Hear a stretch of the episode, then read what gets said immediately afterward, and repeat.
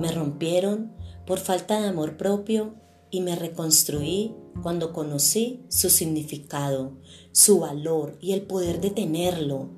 Ese amor que te autovalora, que te autoaplaude, que te autolevanta, que te autorreconstruye.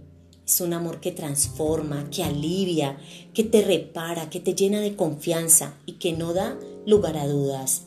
Ese gran amor que tanto buscas eres tú.